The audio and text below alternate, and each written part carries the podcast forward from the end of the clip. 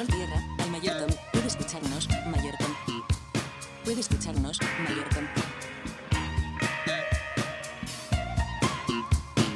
Aquí al mayor Tom.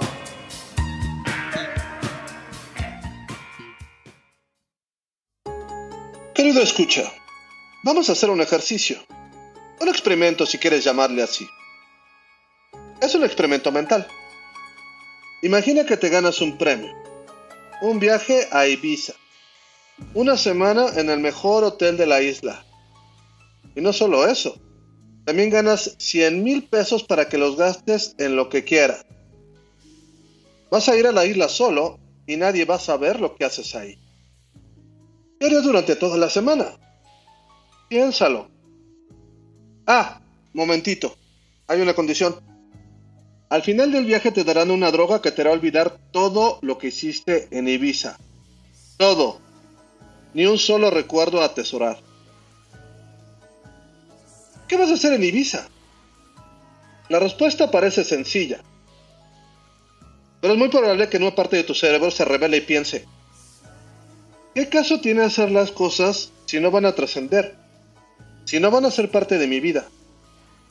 Y segundos después otra parte de tu cerebro dirá, ¿qué importa? Vamos a meternos toda la droga y emborracharnos todo el día y a practicar deportes riesgosos y a invitar copas a todas las mujeres bonitas que veas en la isla.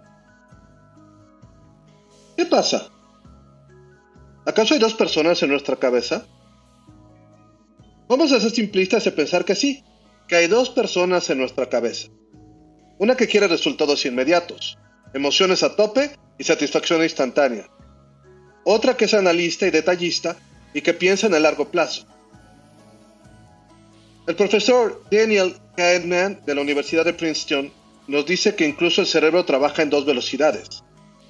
Un sistema rápido, al que denomina sistema 1, y uno lento, al que denomina sistema 2. Cuando te pregunto cuál es la capital de Francia, el sistema 1 produce automáticamente la respuesta. Ahora bien, si te preguntan cuántas latas de al litro necesitas para guardar 15 galones de agua, el sistema 2 es el que entra en acción y hace los cálculos y produce la respuesta. El sistema 2 es lento y consume mucha energía porque no puede depender de tu memoria y necesita pruebas y argumentos para trabajar. Y ese es un problema. Como el sistema 2 usa mucho tiempo de procesamiento en tu cerebro, tiendes a pensar que el sistema 2 es tú. Yo soy el que piensa. Yo soy el que actúa.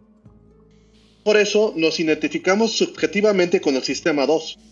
Pensamos que nuestras creencias están determinadas por pruebas y argumentos, aunque en la vida real reaccionamos por instinto. Repito, el sistema 2 consume mucha más energía que el sistema 1. No podemos estar usando el sistema 2 todo el tiempo, porque terminaríamos agotados. En más ocasiones de las que sería recomendable, el sistema 1 está en control. Evolutivamente tiene sentido también. Ante las amenazas de la naturaleza, es mejor reaccionar rápido antes de analizar las cosas. Los antepasados Australopithecus, que corrían despavoridos al escuchar un rápido movimiento en la maleza, tenían más posibilidades de sobrevivir que los que se quedaban parados tratando de analizar qué causaba el movimiento en la maleza. Por eso, nuestro cerebro siempre está en sistema 1, aunque tengamos la sensación de que el sistema 2 está activado.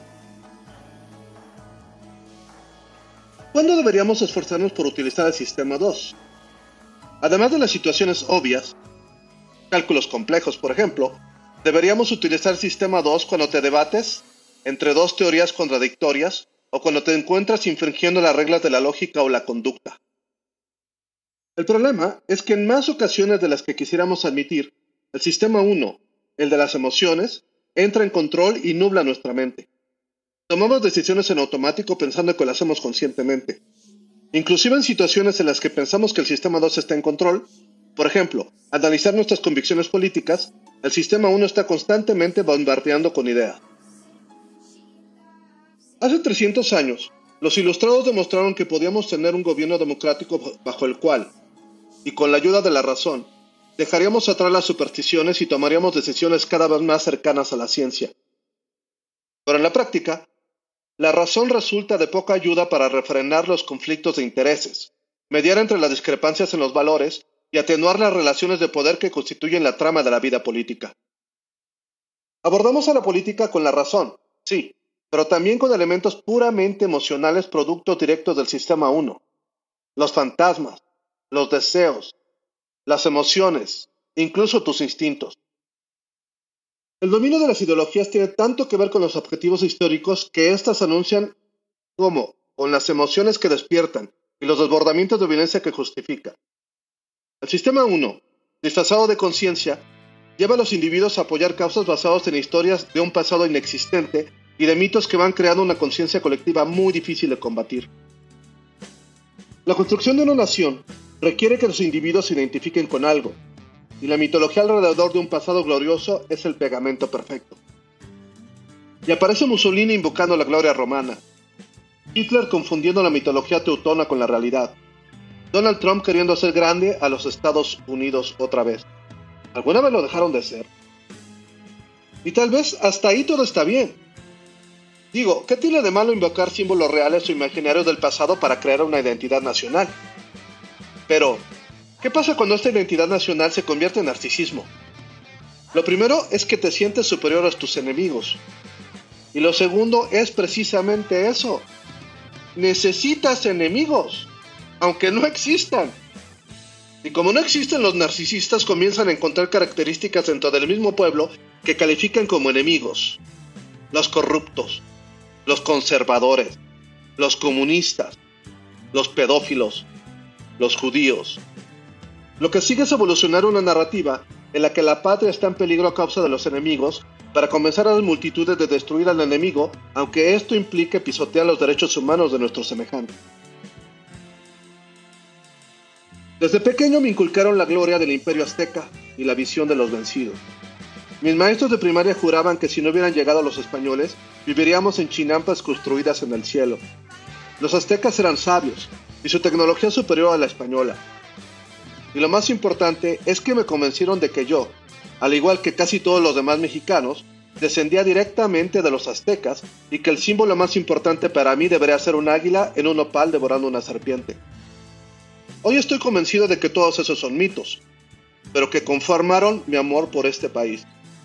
Sin embargo, me preocupan mucho los intentos de nuestro presidente de pedir disculpas de España o del Vaticano con respecto a la conquista. Es una forma de crear enemigos artificiales y de utilizar la mitología en nuestro cerebro para condicionar un voto. El presidente le habla a nuestro sistema 1 para que nuestro sistema 2 piense que votará de manera razonada. El mayor Tom lo ayuda Alberto Gaona, Twitter e Instagram arroba todo junto.